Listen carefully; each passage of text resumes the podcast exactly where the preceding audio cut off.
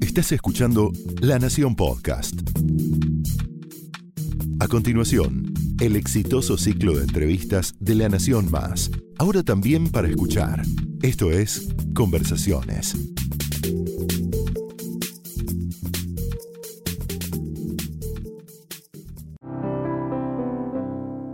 En Creadores recibimos a mujeres y hombres que con su creatividad nos inspiran. Soy Mariana Arias y hoy voy a conversar con una joven mujer artista que se crió en, que nació en Parque Patricios y se crió en Banfield, que dijo siempre que quería ser actriz, cantante y que quería ser artista y que nadie se lo iba a impedir y así fue.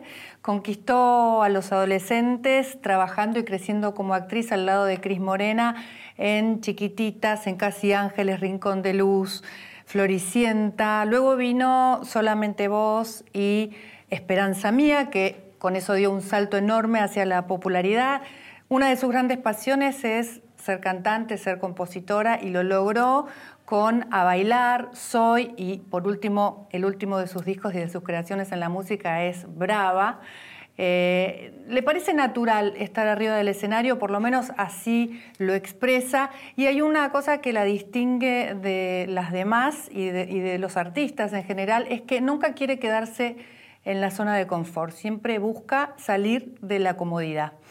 Acusada es la última película que, en la que es protagonista y además su primer papel dramático. Y este es el punto de partida para nuestra conversación de hoy. Bienvenida, Lali Espósito. Qué presentación, Mariana, por favor. Qué excelente. Muchas gracias. Me encanta estar charlando con vos. Bueno, Acusada llega eh, en un momento especial para vos, ¿no? ¿Cómo, ¿Cómo te sentiste cuando te propusieron hacer un papel tan dramático? Es que lo, más genial, creo yo, de, esta posibilidad que se me presentó fue que la fui a buscar, ¿no? Yo me entero que, que, había un guion ahí dando vueltas de una película que estaba bueno, se rumoreaba, ¿no? Eh, en gente conocida de, del cine y mi representante es un representante que sabe mucho de cine y sabía de este proyecto. Y entonces consigue el guion, lo lee y dice, este papel es perfecto para que lo hagas. Eh, y estaban en pleno, plena etapa de castings para encontrar a, Dolores Dreyer, que es el personaje de, la película Acusada. Y me presenté en ese casting con mucha ilusión, fascinada con el guion, la verdad. Es un guion que, que, te lo comes, recién decíamos eso con Leos Baraglia, hablando del guion, que ya estaba, a priori ya la historia estaba muy instalada, estaba muy bien escrito. Es importante eso. Eso es muy importante y, y luego cómo lo llevamos a cabo, bueno ya te contaré, pero digo, en principio fue una posibilidad que, fui a buscar con mucha ilusión a esa prueba y por suerte me eligió el director Gonzalo Tobal y me dio la posibilidad de, como bien decías, hacer este, este papel tan diferente a otros que, había hecho y bueno, en cine. Bueno, ¿y cómo fue ese trabajo para lograr, porque vos estás muy acostumbrada por ahí a, hacer otro tipo de, roles que tienen más que ver con la comedia, que tienen una gran expresividad? Vos sos una persona muy expresiva y en el cine, y en el cine hay que contener a lo mejor, ¿no? El cine es, un ámbito de más contención. ¿Cómo fue el trabajo con Gonzalo Tobal para lograr este, este papel en el que estás impresionante, muy, muy, muy, muy, muy, muy, expresiva, pero con contención, ¿no? Como que llegas a, hacer a Dolores Dreyer y uno, y uno se engancha. Bueno, lo, gracias. Primero, lo que lo primero en lo que nos centramos con Gonzalo, que está bueno contarte que hubo mucho ensayo previo, muchas reuniones durante casi dos meses previos al rodaje, donde no solo con Gonzalo trabajando codo a codo, sino en, lo personal yendo a buscar información en, documentales, hablando con fiscales, con psicólogos. Fue una experiencia en la que además me nutrí mucho yo de, entender algunas cuestiones de las que estaba muy alejada por obvias razones de la vida. Sí. Em, y primero nos centramos en comprender el estadio emocional de alguien totalmente quebrado a nivel emocional, psíquico eh, y espiritual, si se quiere. ¿no? Mm. Una chica muy jovencita, de 21 años el personaje, que está hace dos años con la vida frenada mm. y que de algún modo no está en la cárcel, pero expresa de toda esta situación y está presa en su propia casa y en su propia oscuridad y dolor eh, y obviamente eran aguas en las que nadar muy eh, poco conocidas para mí. Eh, y con muchas ganas, con muchas ganas me metí de lleno en, encontrar esas maneras de expresarse que puede tener una persona que está en, una situación así. Mm. En estas charlas con los psicólogos me encontraba con, con esta falta de expresividad que a veces hasta se confunde en los casos judiciales con frialdad, que por ende se los usa para culparlos en muchos casos, y a veces esa frialdad tiene que ver con otras cuestiones. Em, es una película que más allá... Que esa ambigüedad la lograste, porque... Es lo más difícil de, la película, que, que eran mis charlas más profundas con el director, ¿no? Como la neutralidad y esa... Ese se nota, pero no se nota que tiene el personaje todo el tiempo. Era muy difícil para mí como actriz, porque uno se tiene que centrar en un pensamiento, o por lo menos en una línea de pensamiento. Y mi línea de pensamiento era súper enreverada, pero bueno, creo que eso fue lo, lo interesante también. Em, como actriz y creo que lo que se termina viendo para afuera. ¿Sentís que creciste como actriz en esta experiencia? Sin duda. Quiero creer. no, creo que sin duda. No, pero vos internamente, con tus propias como, como persona, como persona me, encontré con todo un universo súper nuevo, de, primero de entendimiento de la profesión, del cine, de cómo se hace este cine con otros tiempos, ¿no? y y con este personaje que me exigió a mí como un nivel de estudio y de concentración.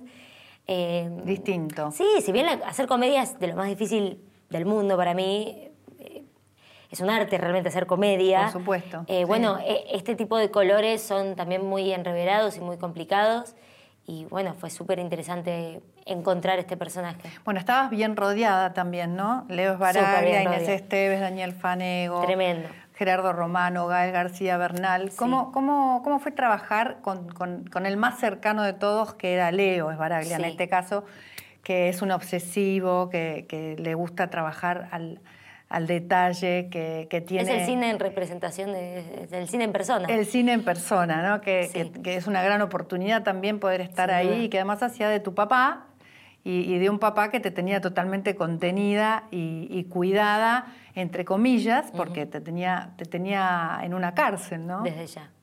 Creo que, que esta película, para, para contestarte lo de Leo y, el, rol de estos padres en esta historia, creo que lo más interesante del guion y de cómo está contada la película es que en algún punto te olvidas de, del caso. pasa casi a un segundo plano eh, el hecho de este de esta chica que aparece muerta y por lo cual la culpan a mi personaje como la asesina. Pasa a un segundo plano porque la película, la idea de Gonzalo, el director, es hablar de las relaciones humanas, ¿no? De cómo somos, de todos esos cuentos que vemos en los noticieros, esas historias tremendas que consumimos casi con fanatismo y casi de una manera morbosa, ¿no? Y que todos los, todos los días las vemos y queremos seguir esos casos y, todos nos sentimos con la capacidad de juzgar por una foto, por una cara o por lo que sea. Bueno, la visión de esta película es, metámonos en una casa de alguien que pasa algo así, vayamos al lado B, a lo que nadie conoce. Son personas en definitiva, ¿no?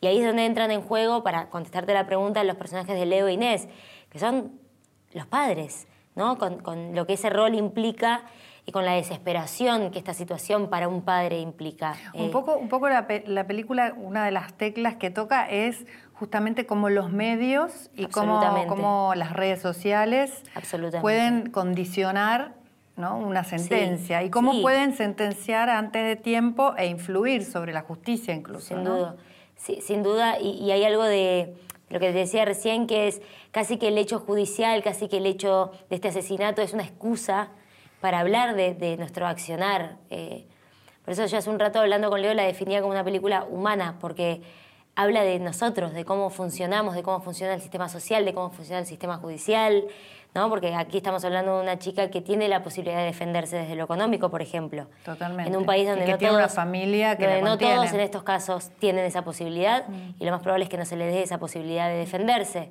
¿no? Entonces habla de muchas cosas que creo que terminan haciendo que cuando terminas de ver la película hay conversación con quien la viste, hay, hay cosas que te pasan, hay una eh, casi que te sentís identificado ¿no? con este padre que hace Leo, eh, que está súper bien lo que hace, ¿no? Porque...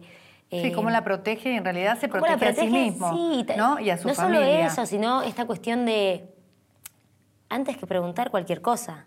Ahora también sin, perdón, sin hacer esa pregunta, ¿qué, es lo que estás defendiendo? Solamente la defendes porque es tu hija, pero este miedo a saber la verdad, este miedo a mirar profundamente a los ojos a un hijo y encontrar algo que no querés encontrar, mm.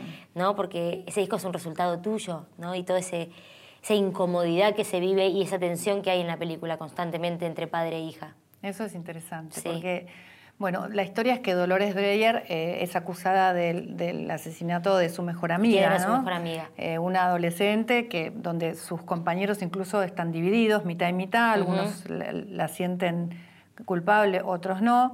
Y, por otro lado, em, e, esta Dolores, que, no sabes muy bien qué es lo que le pasa, lo que siente, lográs crear un gran misterio ahí. Vos, si estuvieras desde afuera, ¿qué le dirías a Dolores Dreyer, a esa, chica que se, siente, que se siente en esa situación tan compleja, ¿no? Creo que hay algo que a mí, me, como espectadora, me incomoda profundamente de Dolores, que es la opresión.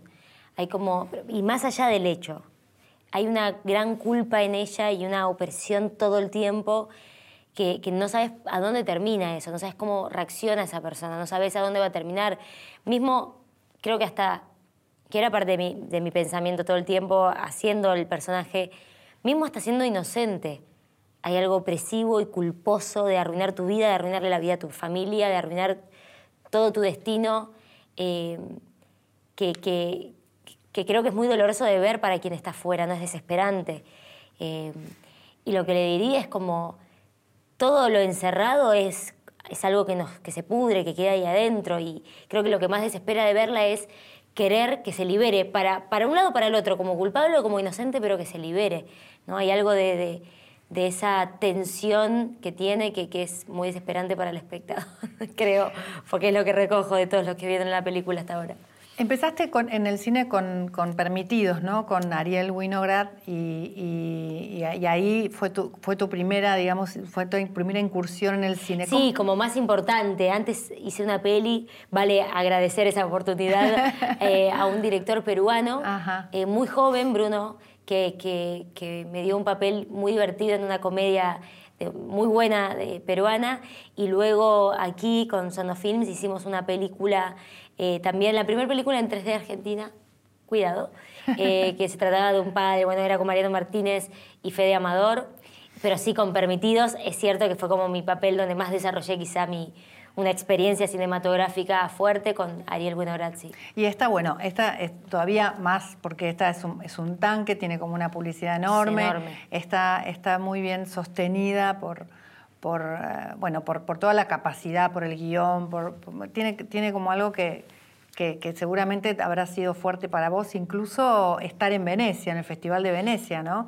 Sí, dicen, que, dicen que tenés un profesionalismo impresionante, que estás perfecta en, en, todos los momentos y que, tiene que, ser. es increíble cómo, cómo estás en los detalles y en cada cosa. ¿Cómo fue estar en Venecia y competir con, con tantos popes, no? Eh, bueno, ya el hecho de que una película nuestra, porque creo que ya hasta excede a quienes hicimos acusada, creo que ya es parte de, toda nuestra cultura argentina y, del cine, eh, el hecho de, que una peli nuestra esté en competencia oficial, ¿no? con tanto tanque, con, tanto mega director, eh, y ahí estábamos, así que eso creo que ya de por sí era como el premio enorme y, viajar hacia eso, ¿no? Era, ya iba en el avión como, deme, deme, champagne, le decía a la a la zafata porque de verdad era toda una gran alegría representar a, la peli y, repito, a, todo nuestro cine de alguna manera ahí.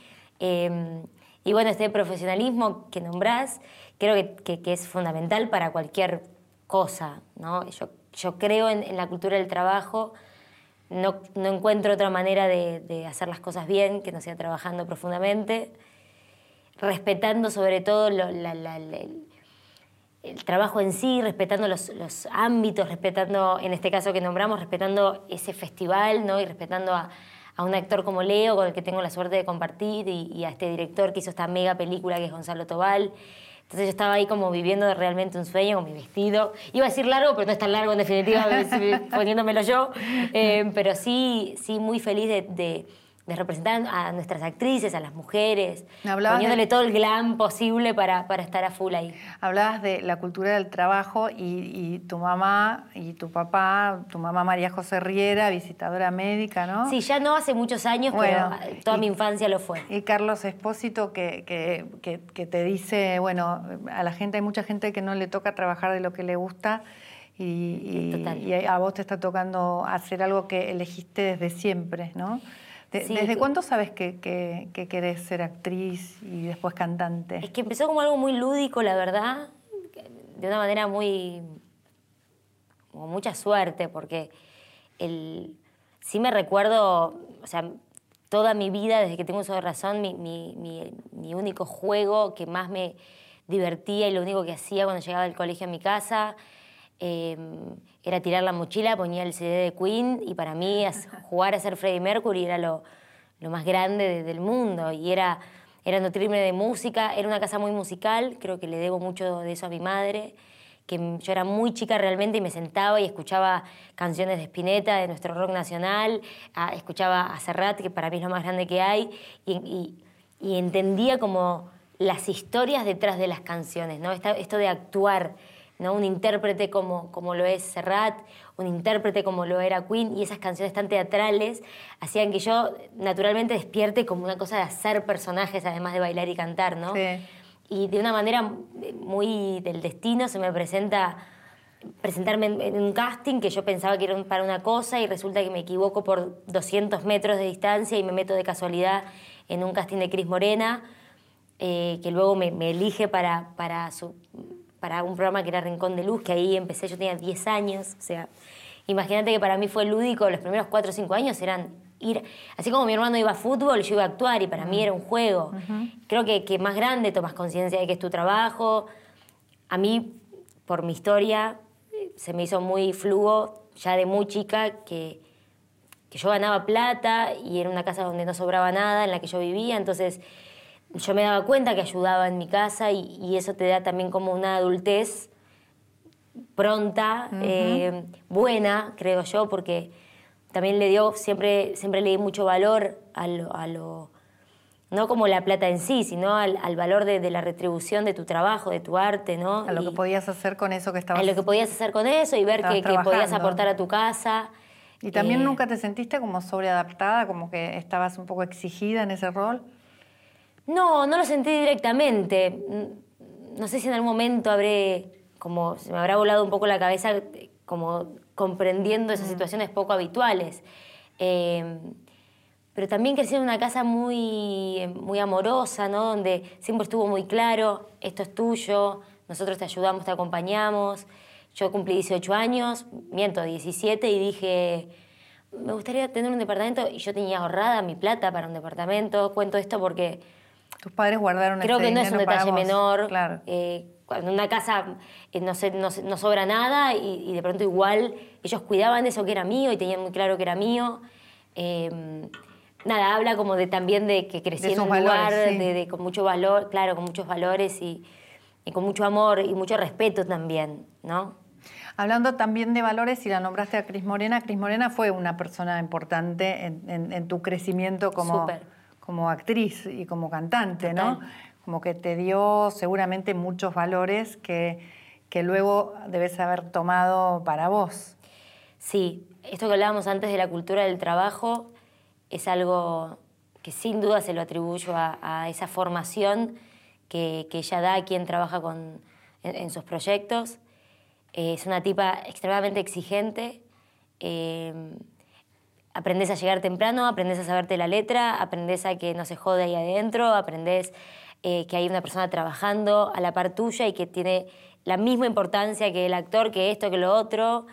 Eh, no sé si todos toman los aprendizajes tal cual ella los da. Yo creo haberlos tomado, o por lo menos siempre se me hizo muy eh, enorme la imagen de ella como productora. Y cuando yo empecé, mucho más humildemente, pero a producir mis propios shows con mi música, eh, me di cuenta lo presente que la tenía. Creo que fue más ahí que entendí todo eso que, que había tomado. Digo, si yo sé cómo se llama una luz, si sé cómo pararme, si entiendo una puesta en escena o si entiendo cómo se ve esto de una fila 15 o de un... todo eso lo aprendí escuchándola y, y estando en sus megaproducciones en el teatro ¿no? y en la televisión. Eh, creo que aproveché muy bien esa, esa oportunidad de, de, trabajar con alguien tan enorme. Y al de aprender a estar detrás de escena también, ¿no? Sí, a tener el ojo desde la butaca también es algo que, que siempre se me hizo muy claro de, de, ella como productora. Es algo que te interesa también, porque sí. el hecho de producir tus shows y de pensar en, en, en una idea para... Uh -huh para tus shows en Sí, en, pensar en, los videos, que son minificciones, ¿no? Eh, o por lo menos así las veo, hago pequeñas historias y, y me divierte mucho el estético. Eh, me armo grandes equipos de trabajo, obviamente con los que no podría hacer nada si no los tuviera, pero sí escribo, escribo mucho y encuentro como en el lugar de, de, de la, lo visual y la dirección algo que sé que, que, en el futuro lo haré para otros, o por lo menos es un ¿Ah, deseo. Sí? Bueno. Sí, sí, claro. Lali, todavía te falta igual. Sí, por eso dije en el futuro, no tengo tiempo. Lali, tu, tus discos son A Bailar, Soy y Brava. y Brava, que es el último. ¿Cómo sí. nacen las canciones? ¿Cómo las escribís? ¿En qué pensás? ¿Qué te inspira? Cada, está buena la pregunta porque cada disco representa esa edad que tenía y ese momento particular que estaba pasando por, por diversas cosas. A Bailar es mi primer disco que llega en un momento de mucho hambre musical, ¿no? Y, y, y con una escena pop argentina falta de mujeres en ese momento. Eh, hoy por suerte están pasando cosas muy lindas en, en, la música, no solo argentina, ya latina y mundial, con las mujeres muy al frente. Eh, pero en ese momento yo como fan del pop me sentía como, eh, hay, alguien tiene que hacer esta música, ¿no? Y sí. si bien había, pero digo, me, me, refería a algo Había, había un más lugar diferente. ahí para ocupar. Había un lugar para ocupar y, y es un disco pop en su, en su totalidad, pero con mucha influencia del funk y del hip hop y de toda esa música que a mí me gusta mucho y que toda la vida la, la escuché. Eh, y llega un segundo disco que, que, es Soy, donde quizá por primera vez se encontraba como... Lo tenés tatuado además. Lo tengo ¿no? tatuado en el brazo. O sea que debe ser importante, eh, Soy. Sin duda. Porque estabas ahí siendo, buscando ser. Estaba siendo, claro, Soy viene de realmente estar siendo genuina, es un disco muy verdadero, donde en las letras, más allá de que haya una música que te lleva a un lugar muy alegre y muy esto que hablábamos recién de la música para bailar mm. y ese pop más feliz. También encontré como una libertad de, de, decir cosas en esas canciones. Hay canciones como Tu Revolución que, y, como, y como Reina, que son canciones para mí muy especiales porque fue la primera vez que pude hablar y dar una opinión sobre cosas que veo, de cómo somos y de la sociedad en la que vivimos. Eh, ¿no? Eh, es un disco donde toda mi vida privada, amorosa, está ahí, pero ¡pah! tirada así, con todas sus cosas buenas y malas que tuve y que pasé en ese momento. Eh, entonces, de verdad es un disco muy, muy verdadero. Y aprender a escribir algo de verdad a mí me, me gustó, me impactó. O y... sea que te, te, basaste mucho en lo que te estaba pasando Sí, a vos. es un disco muy, muy verdadero. Y en Brava hay algo como de una búsqueda, ya, ya es como otro paso. Uh -huh. Es un disco donde busco evolucionar el sonido, de hecho las canciones suenan muy diferentes, este pop estaba muy funkeado, va hacia un pop con otro tempo y con otras influencias. Eh, hay un poco más de soul y a la vez hay un sonido mucho más latino de lo que yo estaba acostumbrada a hacer. Eh, tu, tu, novio es productor musical, ¿no? Sí, de, de, no se dedica a eso hoy, Santiago pero recibido en Berkeley. Santiago Mocorrea es. Exactamente. Sí. Estás muy enamorada porque estás sí. ahí dando. Eso también lo mostrás. Sí, no sé si lo muestro, a veces estoy obligada, sucede, te obligan a mostrarlo, pero eh, no, no, temo mostrar algo que es tan bonito, ¿no? Siempre y cuando uno sabe que su privacidad es de uno y, y, y está bueno tenerlo cuidado también. Es un amor distinto a los demás este. Bueno, creo que cada amor tiene su particularidad y que nos llegan en momentos que, que tenemos que vivir esas experiencias y esas personas se nos cruzan y uno se cruza en la vida del otro por algún motivo. Yo creo profundamente en eso. Y todas mis relaciones han sido especiales. Eh, me han dejado algo espectacular. Pero bueno, uno siempre va encontrando que el amor evoluciona, ¿no? Uno, uno va cambiando, uno va creciendo. Uno ¿no? crece. Yo cumplo 27 Mariana este año. Por favor. Creo que claramente... No me hagas reír, no me hagas reír. claramente he evolucionado, o eso espero. Y bueno, por algo eh, Santiago se me cruza en la vida y me entrega algo tan diferente también a mí. Y es alguien muy especial. No debe ser fácil, creo yo, acompañar. Eso te iba a preguntar. Sí, ¿Cómo lo vive? ¿Cómo lo vivís vos también con bueno, la hay que ser muy cool, que lo es, y hay que ser muy inteligente para no confundir las cosas. y bueno, creo que eso es lo que más me enamoró también, ¿no? Su inteligencia, su inteligencia emocional, sobre todo. Eh, y, creo que es fundamental admirar al otro, ¿no? Y a veces nuestro trabajo tiene, no lo digo porque a mí me haya pasado, sino que lo veo quizá en otros, este es un trabajo que confunde un poco, parece lo más importante del mundo porque es como, bueno, el mundo del espectáculo, ¿no? Y como qué, qué trabajo espectacular. El arte es espectacular, lo es, es cierto. Em, pero a veces nos olvidamos como de... De, la tierra. No, de que es un trabajo, ¿no? Y, y, tampoco está bueno hacerle sentir al otro que, bueno, este trabajo es brillante y espectacular y tu trabajo es más normal, ¿no? Como eso no es real, yo no creo en eso. Me mm. pasa con mis hermanos, que tienen sus laburos y para mí cada vez que los veo es igual de importante hablar de lo que yo hago que lo que hacen ellos y que me cuenten cómo les va y qué les pasó y esto. Viste, a veces uno este, este, entorno te confunde, ¿no? Y parece que lo tuyo es lo más grosso del universo y no, es tan así. Es grosso, pero no es tan así. Y, él tiene un trabajo que yo lo admiro, eh, súper exitoso en lo que hace, eh, súper talentoso y para mí, bueno, poner de igual a igual nuestras vidas también hace que uno eh, encuentre una privacidad mucho más normal, ¿no? Donde tu trabajo es tu trabajo y punto. Y también hay, una cosa que, tenés con tu trabajo, que es un trabajo especial, como decías recién, que es eh, una potencia que tus fans seguramente siguen y, y, sos como un ejemplo para ellas. ¿no? En el caso de, por ejemplo, de, la revolución por el aborto y por la pelea por el aborto y por las mujeres que, están como eh, tratando de defender eh, sus derechos, eh, te lo pusiste en el hombro y saliste a defenderlo, ¿no? Y eso fue importante para todas las que te siguen.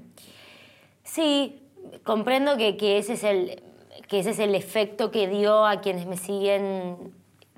Em, como más que ponerme al hombro fue, yo soy, antes que cualquier cosa, soy una persona, ¿no? Que si fuera abogada o barrendera o tuviera una ferretería sería igual. Claro, creo que por la exposición sucede eso, pero de verdad que en, esa cuestión en particular eh, comprendí, el, eh, por lo menos desde mi lugar, el buen uso de los medios para, para poder llevar un mensaje que, que era representativo para muchas personas, para muchas mujeres sobre todo.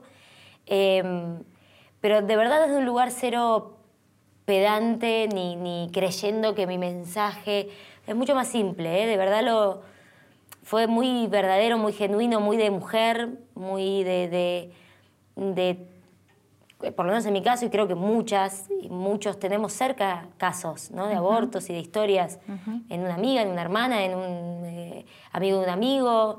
Em, y, no, me, no, me, no, podía ser oídos sordos como mujer, me hubiera sentido viviendo en una burbuja espantosa fuera de la vida real.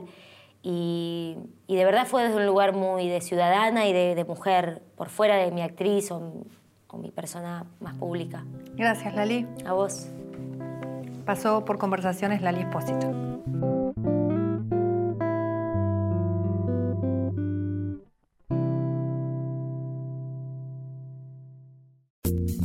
Esto fue Conversaciones, un podcast exclusivo de La Nación.